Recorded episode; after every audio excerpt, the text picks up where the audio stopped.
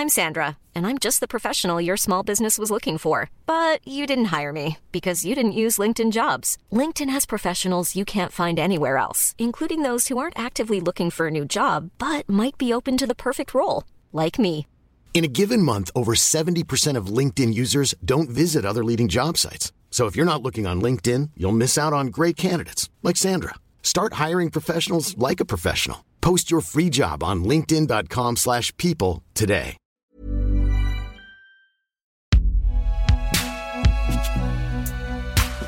Prochain arrêt, Binge Audio. Salut, c'est Thomas Rozek. Dans ce podcast, vous le savez si vous nous suivez régulièrement, on aime l'actu.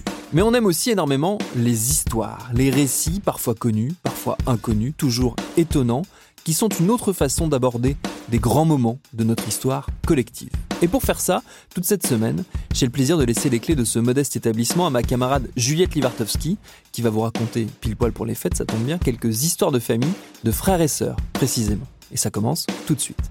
Bienvenue dans Programme B.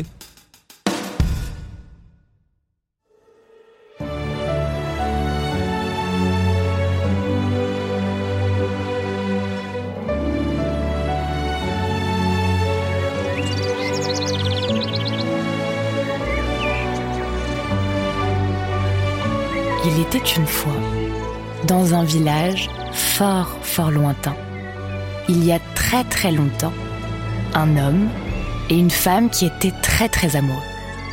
Ils vivaient au gré du vent et des récoltes, riches de leur potager et de leur amour.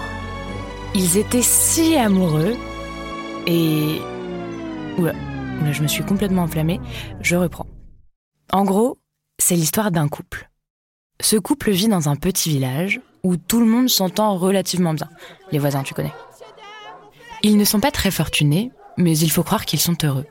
Certes, quelques contrariétés ébranlent à certains moments leur quotidien, la fatigue, le froid qui gèle les récoltes, les fins de mois, mais globalement, une certaine harmonie guide nos deux amoureux, dont la complicité s'est particulièrement fortifiée depuis qu'ils ont donné naissance d'abord à un premier garçon, puis à un deuxième, à quelques années d'écart.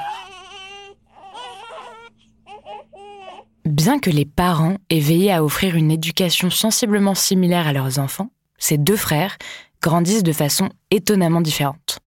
Quand on les voit se promener ensemble, on doute même qu'ils soient liés par le sang. Comme si absolument tout les séparait. L'aîné est fort, les muscles apparents, une carrure d'homme alors que c'est encore un ado, et puis, il est très très beau. Il a de belles boucles brunes et un air presque trop assuré. Le cadet, quant à lui, est chétif, maigre, mais très habile. Il est moins bourru que son frère. En fait, il est carrément plus sensible. Depuis quelque temps, comme la tradition l'oblige, ces deux frères aident leurs parents en récolte. Évidemment, et ça n'étonne personne, ils ne travaillent pas ensemble.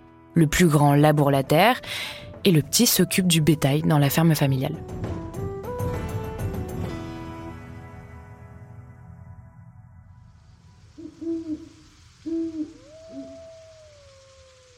Un soir d'été, comme tous les ans, c'est la fête au village. Chacun y va de sa petite contribution pour honorer le banquet. C'est toujours bienvenu, et puis surtout, c'est bon pour le karma. Le grand frère ne déroge pas à la règle et apporte une magnifique corbeille de fruits et légumes, tous plus éclatants les uns que les autres. Mais le cadet arrive, avec ses plus beaux poulets et ses plus doux agneaux. Ils sont si beaux que tout le monde le félicite et l'embrasse. La foule s'agglutine autour de lui, impressionnée par tant de générosité. La fête bat son plein.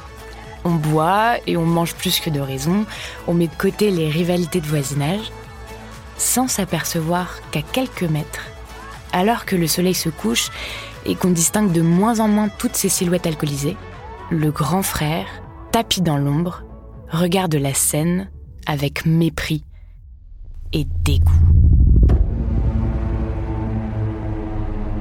Il transpire de jalousie et d'envie. Il est tellement énervé que ses tempes lui font mal. Son pouls bat de façon étonnamment rapide. Son front est brûlant.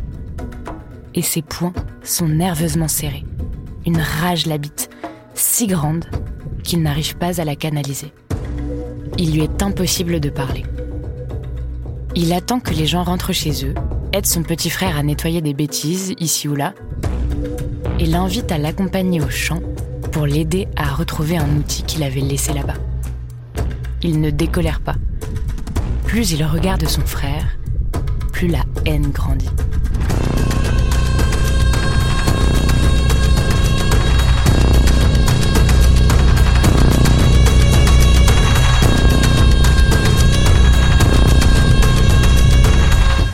Alors, il se jette sur lui, l'étouffe de toutes ses forces et le tue.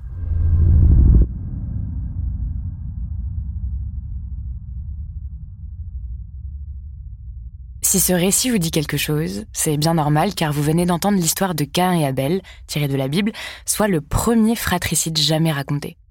Une mise en jambe pour vous annoncer que dans les quatre prochains épisodes, à suivre dans Programme B, on va aller voir du côté de ces étranges liens du sang les fratries et les sororités.